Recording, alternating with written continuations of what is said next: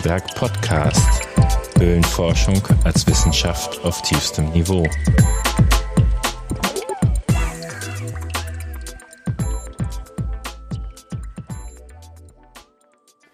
Willkommen zum Antiberg Podcast Folge 3 vom 25.02.2021.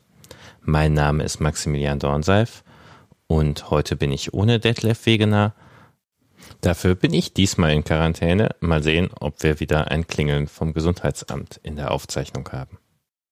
Heute möchte ich über den Inhalt der gerade erschienenen Ausgabe der VDHK-Mitteilungen reden und dazu habe ich mir einen Experten ins Boot geholt. Glück auf. Friedhard Knolle, Schriftleiter der Verbandsschriften, nicht nur der Mitteilungen, auch von Carsten Höhle und ähm, von unseren Abhandlungen. Ja, Glück auf. Als Schriftleiter bist du ja schon dabei länger als ich im VDHK Mitglied bin. Ja, schrecklicherweise, ich habe es gerade mal ausgerechnet, da gab es die DDR noch seit dem letzten Jahrtausend. Ich gehöre also zu den Verbandsfossilien sozusagen. ja, aber zum Glück noch nicht versteinert. Wir sind hier, um da über das erste Heft in diesem Jahr von den VDHK-Mitteilungen zu reden. Das müsste ja ungefähr jetzt bei den Mitgliedern im Briefkasten landen. Ja, das Heft Nummer eins, ich bin dieses Jahr rausgekommen, äh, liegt gerade vor mir. Und was ist der Aufmacher? Das ist der Artikel, nennt sich Der letzte seiner Art von Stefan Meyer und Stefan von Boguslav, unsere beiden Stefans aus Norddeutschland. Stefan von Boguslavski kommt aus Hamburg. Und die haben einen großen und umfangreichen Bericht geschrieben über die Vermessung ähm, des Riesenberghöhlensystems im Süntel. Die Vermessung begann, da war ich minus zwei Jahre alt, habe ich gerade mal ausgerechnet. Äh, ich bin Jahrgang 55, kann man ungefähr beginnend rechnen, wann die Vermessung begann. Damals natürlich noch mit ganz klaren Methoden und später dann am Ende mit äh, Disto X ähm, und diese ganze Genese des Vermessungsatlas ist hier auf, ähm, ja, ist fast ein Drittel des Heftes geworden dargestellt. Das ist ein bisschen ein Mix aus alten und neuen ähm, Vermessungsmethoden. Stefan und Stefan schließen auch so ein bisschen ihr ähm, Artikel mit dem Fazit, das ist möglicherweise der letzte große Vermessungsatlas in Deutschland, der noch zum Teil händisch aufgenommen worden ist, weil heute läuft das ja alles viel moderner und digitaler. Ne? Also der Artikel heißt der letzte seiner Art in Anführungsstrichen und das wird er vielleicht auch sein. Allein 17 Jahre hat gedauert, bis die Profilaufnahmen ähm, mit Theodolitvermessungen fertig waren. Beginnend in den 70er Jahren gab es da Unterschutzstellungsverfahren, sonst gäbe es diese Höhle wahrscheinlich gar nicht mehr. Die liegt in einem Steinbruch, ne, im großen Steinbruch Riesenberg im Nackengebiet. Der Zugang ist streng limitiert, deswegen hat es zum Teil auch so lange gedauert, weil die Vermesser selber sich selbst die Disziplin aufgelegt haben, auferlegt haben, immer nur ähm, einen Teil zu vermessen und ansonsten auch im Winter nicht zu sehr zu stören. Ja, das ist ein ziemlich beeindruckender Artikel. Da hatte ich auch viel Freude dran, weil ich ja mit dem Windloch gerade mit einer sehr großen Vermessung kämpfe. Wo geht's dann hin in den VDHK-Mitteilungen? Ins Internationale, wobei viele Leser sagen, Mensch, das interessiert mich nicht so, macht lieber deutschen Cast. Aber in diesem Fall haben wir einen Höhlenausflug in die Republik China, in Taiwan, ähm, als zweiten Artikel von Michael Laumanns und Dominik Fröhlich. Dominik ist ja unser neuer Referent für Höhlenschutz im Verband. Und beim Höhlenschutz schließt sich gleich das nächste Thema an. Wir haben dann einen kleinen Bericht über den Schutz des Südharzer Gipskarstgebietes. Da steigern sich im Moment gerade wieder die Probleme. Die Landesregierung ist sehr hm, bemüht, neue hm, Abbaugebiete auszuweisen und wir versuchen da gerade wieder in die Gegenoffensive zu kommen. Umweltverbände, BD vor allen Dingen, Höhlenforscher bei mir ist das ein bisschen Personalunion, ist ja bekannt. Ne? Dann haben wir einen Bericht über den Höhlenschutz, den World äh, Cleanup Day. Äh, ganz spannend, wir haben in der Harzer Jettenhöhle sogar einen Munitionsfund gemacht, also ein ganzes Magazin Munition. Wir haben ganz offiziell die Polizei angerufen, damit das ordentlich entsorgt wurde. Das ist schon ein ziemlicher Knüller, aber wir finden ja unter Tage manchmal ziemlich schreckliche Geschichten. Oh ja, da können wir hier in NRW auch ein Lied von singen, aber ich glaube, bei euch im Harz ist das nochmal eine ganz andere Dimension. Wie geht's weiter? Es folgen dann ein paar Beiträge, zum Beispiel über das Höhlentier des Jahres 2021, der Höhlenraubkäfer. Und dann haben wir einen kleinen Report über Elchjagd in der späten Eiszeit. ein Höhlenfund in den Alpen bei Lenkries ähm, hat tatsächlich ein ähm, Elchfossil ähm, dargestellt oder gefunden, das durch ein Projektil verletzt war. Also und dann in einen Schacht gestürzt und dann erlegt und zerlegt. Also spannende Elchjagd in der, Eis, in der Eisenzeit. Ja, und dann haben wir ja eher die traurige oder zumindest rückblickende Sektion. Ziemlich viel in meinem Gefühl nach dieses Mal. Ja, diesmal ziemlich viel, aber wir kommen natürlich teilweise in die Jahre. Ich bin mal gespannt. Man muss ja als Geologe denkt man ja nachhaltig, wer meinen Nachruf mal schreibt. Ich bin ja jetzt auch 65. Also das war ein Scherz, aber das machen natürlich nur typischerweise Geologen solche Scherze. Ne? Ob man sich dann als Fossil in 100 Millionen Jahren wieder trifft. Aber wir Höhlenforscher denken ja geologisch. Ne? Mann, da sind wir schon wieder bei dem Fossil vom Anfang. Wo kriegt man eigentlich Nachrufe her? Äh, da kann man ja auch nicht beliebig trödeln, oder? Es ist als Schriftler da gar nicht so einfach, immer gute, qualifizierte Nachrufe zu bekommen, die einfach nicht nur zehn Zeilen haben, sondern die Person auch wirklich gut beleuchten und idealerweise auch noch eine kleine Literaturübersicht dazu. Was hat der Mensch geschaffen? Was hat er getan für die Höhlenforschung? Ne? Ja, das denke ich mir. Der erste Nachruf ist für Ferdinand Leja von der Forschungsgruppe Höhlen und Karst Franken. Ferdinand Leja, ein Franke, ähm, ist auch ganz bekannt durch seine, seinen typischen fränkischen Dialekt. Ferdinand oder Ferde, wie er nur genannt wurde, ist den süddeutschen, den fränkischen Höhlenforschern natürlich FHKF sehr bekannt. Auch bei uns Harzern übrigens, denn er hat uns in der Lichtensteinhöhle geholfen bei den Ausgrabungen. Sein Hobby, sein, sein, sein Fokus, sein Schwerpunkt lag immer auf Höhlenarchäologie. Da war er absolut äh, prädestiniert für, auch als ähm, ausgebildeter Höhlengräber. Also ähm, und Ferdinand ähm, ist ähm, gestorben. Wir haben ihm noch zum 75. gratuliert übrigens in den Verbandsmitteilungen im Heft 2 2013. Und ähm, dieser Nachruf von Dieter Preu, hm, der beleuchtet ihn auch so mit seinen lustigen Seiten. Das ist, ich finde, ein schöner Nachruf. Und wir ergänzen dann nochmal die Literatur, die ja bis zum Jahre 2020, also sogar noch bis seinem, nach seinem Tod ist noch was erschienen. Mhm. So, und dann ist ähm, gestorben eine Ikone der DDR-Höhlenforschung. Der Mann lag mir auch sehr am Herzen. Ich habe viel mit ihm zu tun gehabt, Rainer Völker. Und ähm, Rainer, ähm, er hat ja das Karstmuseum der DDR geleitet in Uftrungen.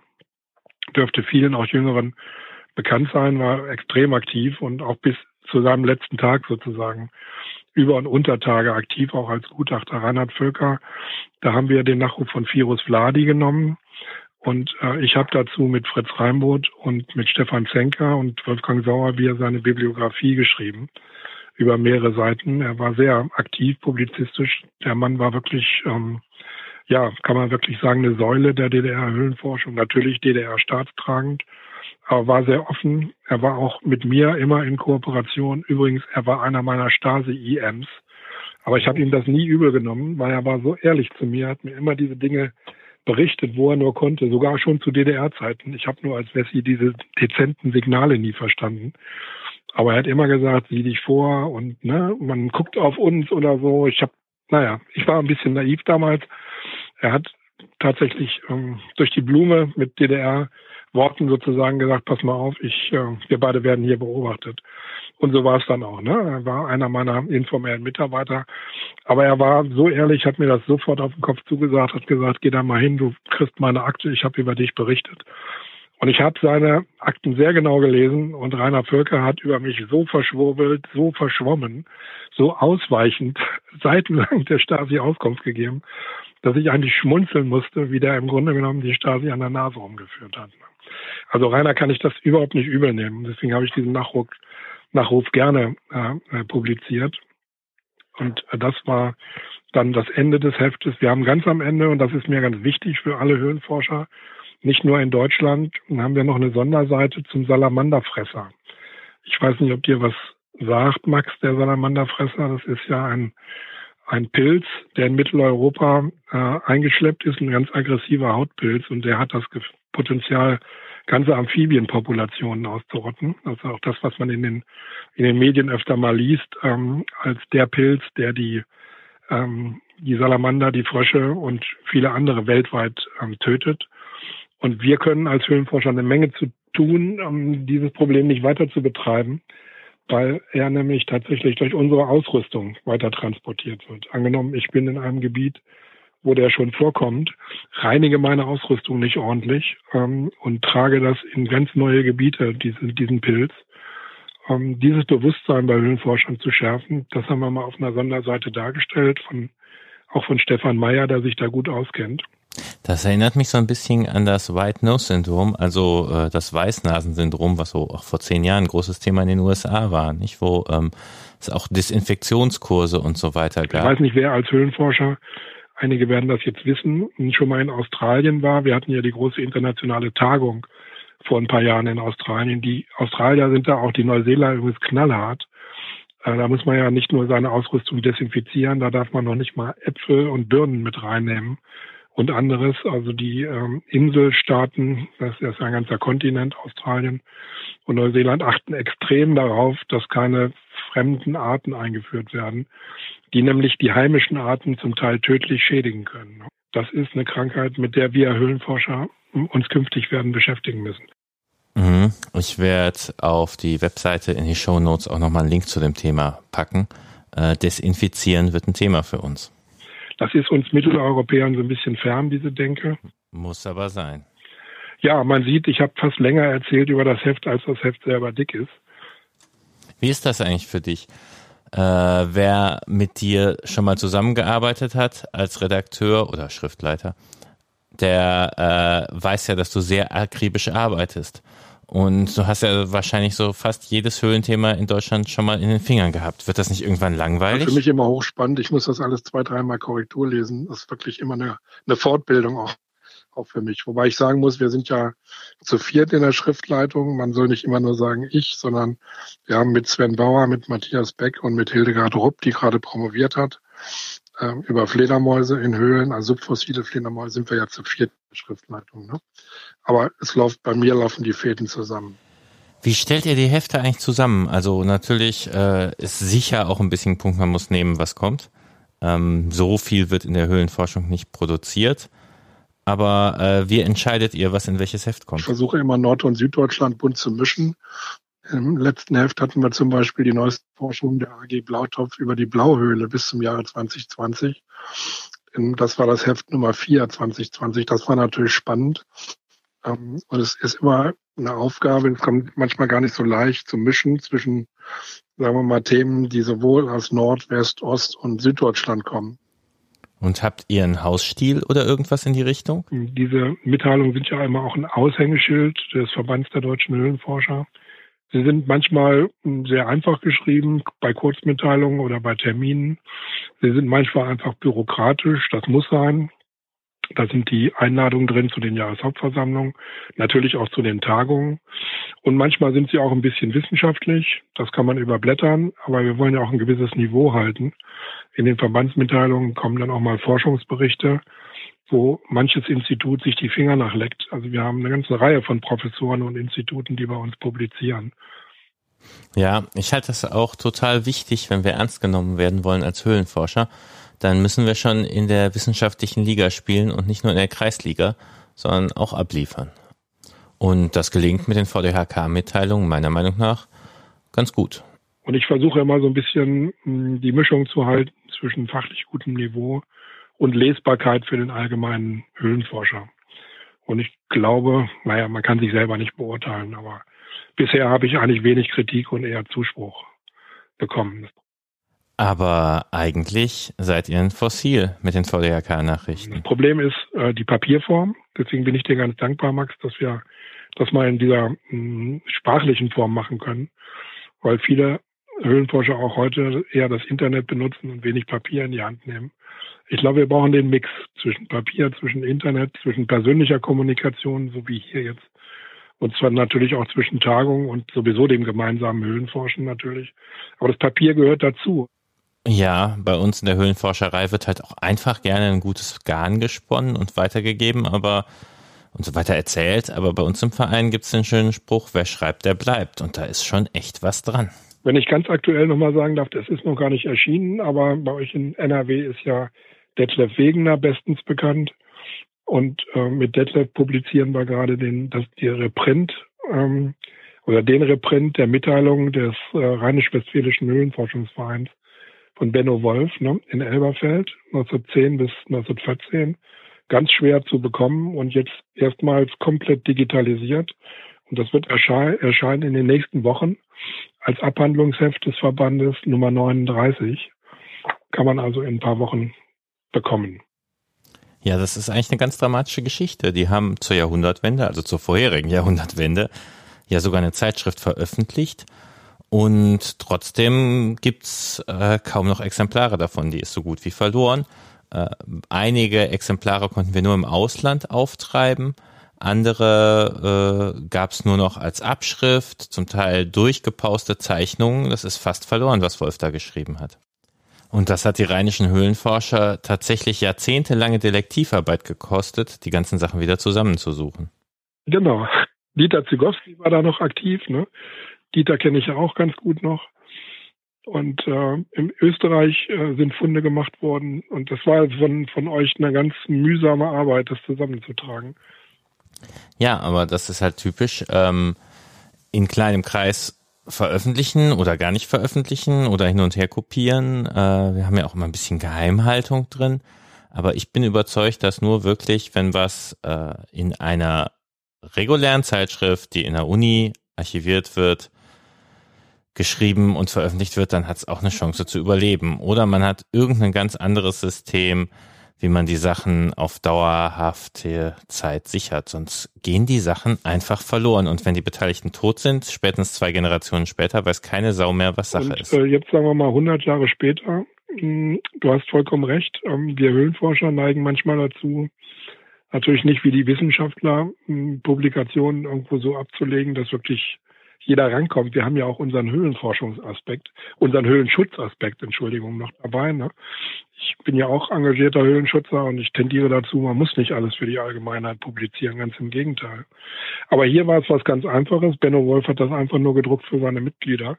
Keiner hat es ordentlich archiviert. Nachdem die starben, ging das alles in den Müllcontainer. Und die Hefte, wie du sagst, waren nicht mehr zu kriegen. Ne? Und äh, die Forschung zum Beispiel in Montenegro von Benno Wolf, die sind hier ausführlich dargestellt. Das war bisher auch selbst mir, obwohl ich über Benno Wolf gearbeitet habe, habe ja auch mit den Stoffels und so bei euch immer zu tun gehabt, ähm, haben wir hm, große Wissenslücken gehabt. Also das schließen wir jetzt. Schöne Anekdote dazu.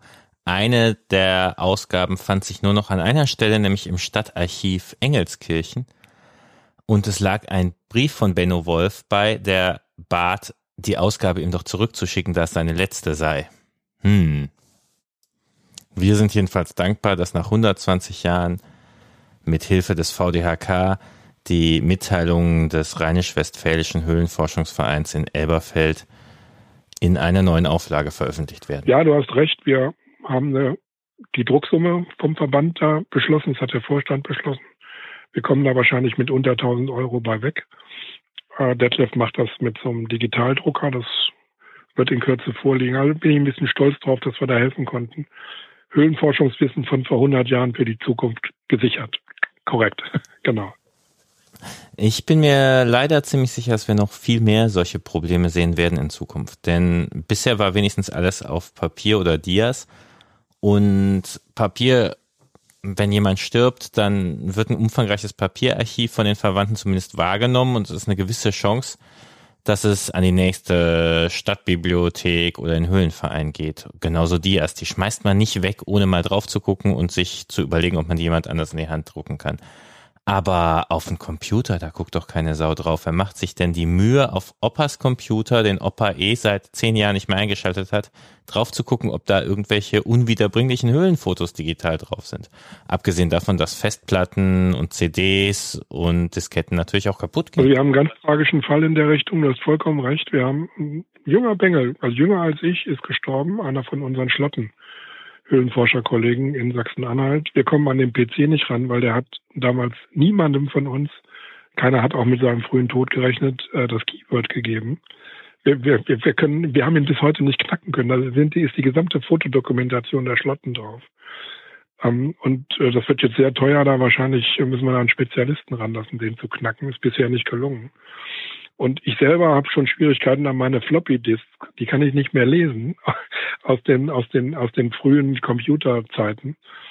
Du hast recht. Was nicht auf Papier ist, hat eine gewisse Chance, nie wieder aufzutauchen. Ja. Ja, und ich denke, es wird eine große Herausforderung, dass wir einen Weg finden, wie wir elektronische Sachen archivieren. Das ist viel aufwendiger, als mal ein bisschen Papier abzuheften oder beiseite zu legen. Und gleichzeitig sind wir natürlich auch Geheimniskrämer. Also ob wir das beim E-Print-Archiv der Deutschen Bibliothek abgeben oder sonst was geben wird. Zentrale Katasterdatenverwaltung ist ja sowas, was sich in einigen Bundesländern wenigstens ein bisschen bewegt. Äh, das wird eine riesige Herausforderung und ein riesiger Aufwand und wir müssen da sehr viel ändern, sonst ist bald ein Großteil unseres Krams einfach weg. Richtig. Ich bin ja ein großer Fan von Benno Wolf und bewundere den Mann auch und habe ja viel über ihn geschrieben, wie bei euch die Stoffels. Aber er hatte eine Schwäche und das ist genau das Thema, was wir beide jetzt besprechen. Ähm, er und sein Schriftleiter, hm, Julius Riemer, haben tatsächlich, möglicherweise, jedenfalls ist das meine Wahrnehmung, nicht immer genug Belegexemplare abgegeben an die entsprechenden wissenschaftlichen Bibliotheken. Die hatten, die beiden hatten einen ganz ausführlichen wissenschaftlichen Schriftentausch. Das muss man ihnen lassen. Aber die Deutsche Bibliothek, das, was du ansprichst, ne, diese Sammelbibliotheken, haben keinen vollständigen Bestand zum Beispiel der Zwischenkriegsmitteilungen, also zwischen Ersten Weltkrieg und ähm, Nazizeit. Hm, das wird uns auch noch bevorstehen, dass wir die mal komplett digitalisieren und äh, zur Verfügung stellen. Wir sind da relativ weit schon. Mussten wir genauso mühsam zusammenstellen. Ja, wir Höhlenforscher sind da schon ein sehr spezielles Völkchen. Wir sind eben nicht die klassischen Forscher, sondern wir sind ähm, irgendwie mittendrin und beherrschen auch nicht immer so alle Regeln der Dokumentation. Ich meine, das macht uns gerade so liebevoll und das macht ja die Höhlenforschungsszene auch so besonders. Wir sind eben keine Profiforscher, wir sind eine Mischung aus Profi- und Hobbyforschung. Aber wir müssen so ein bisschen darauf achten, wie du auch sagst, unsere Dinge ja nachhaltig zu sichern. Ja.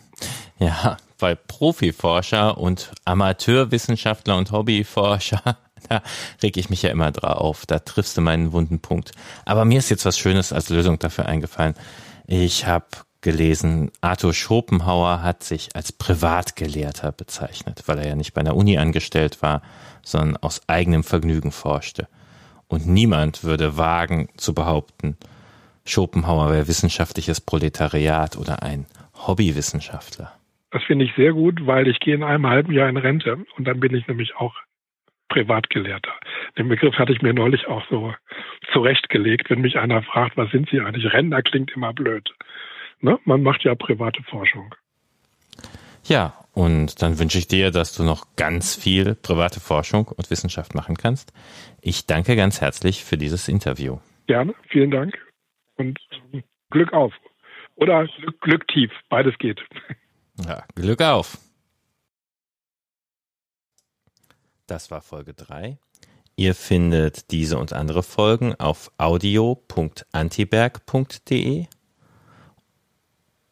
wenn ihr auf den Titel der Folge auf dieser Seite klickt, kommt ihr auf die Seite, die extra für die Folge ist. Da gibt es auch die Show Notes mit Links dazu und da könnt ihr kommentieren.